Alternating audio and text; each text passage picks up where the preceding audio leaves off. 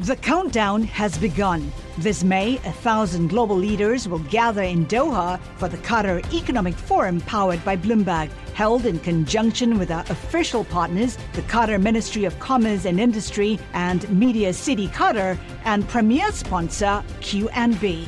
Join heads of state, influential ministers, and leading CEOs to make new connections and gain unique insights. Learn more at QatarEconomicForum.com.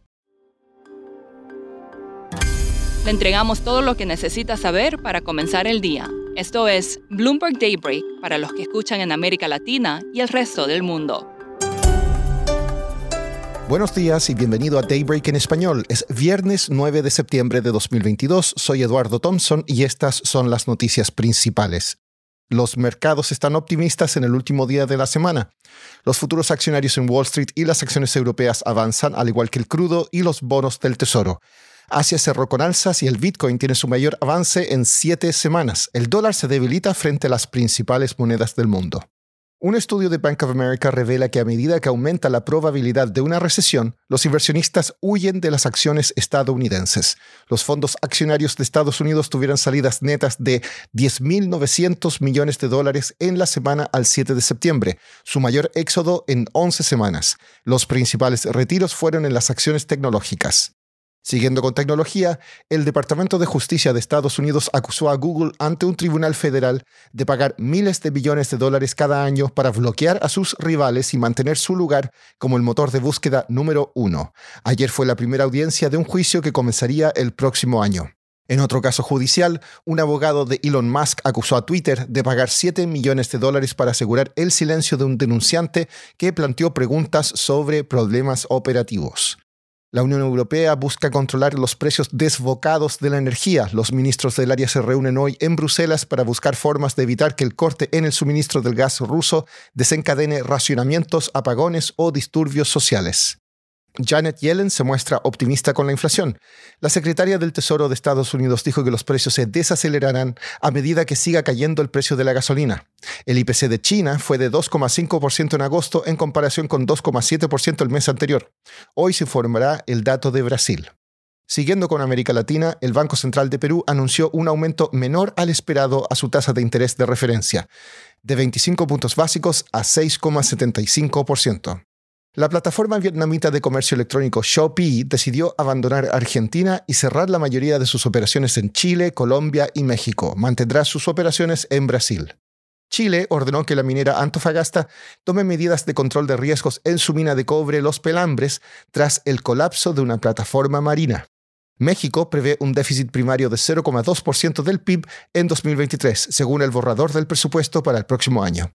En Brasil quedan tres semanas para las elecciones presidenciales y esta semana el presidente Jair Bolsonaro tuvo una demostración de apoyo muy importante en las celebraciones del Día de la Independencia. Hablé con Andrew Rosati, periodista de Bloomberg News en Río de Janeiro, quien estuvo en los actos, sobre si serán suficientes para cortar la brecha con su rival Luis Ignacio Lula da Silva. El miércoles el presidente Jair Bolsonaro lo que, ah, logró de cierta manera lo que quería, un gran muestra de fuerza en las calles de las ciudades más grandes de Brasil.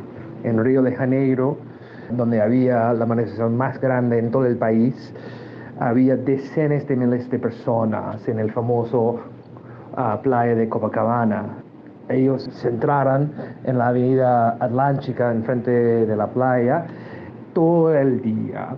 Y, pero es importante notar en todo eso, había mucha ansiedad antes de miedo de un acto antidemocrático, había hasta hablando de un golpe de Estado, pero el ambiente fue de una fiesta, había actos militares de, de incomemoración del Día de la Independencia, pero en general no había registrado reportes de peleas o, mucho menos muerte. Eh, gente estaba tomando cervezas en la playa y el, presidente en su discurso era mucho más moderado que, espera, que hemos visto en las últimas semanas.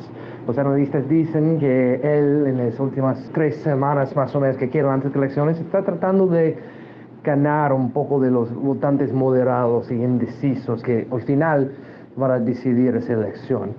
Andrew, ¿qué están indicando las encuestas? Eh, tristemente, para el presidente, las encuestas muestran que su popularidad está bastante estagnado. Los principales encuestadores muestran entre 8 y 15% más o menos que el presidente está detrás del el expresidente Lula. Entonces, él sí mostró que él tiene mucho, mucho apoyo todavía, pero eso no, en el final, parece, siguen los analistas, que no va a cambiar los mentes significativas. Hay tiempo todavía, pero por el momento él sigue bastante detrás de Lula. Por último, el Reino Unido dio inicio a 10 días de luto tras la muerte de la reina Isabel II, durante los cuales se suspendieron las actividades parlamentarias normales.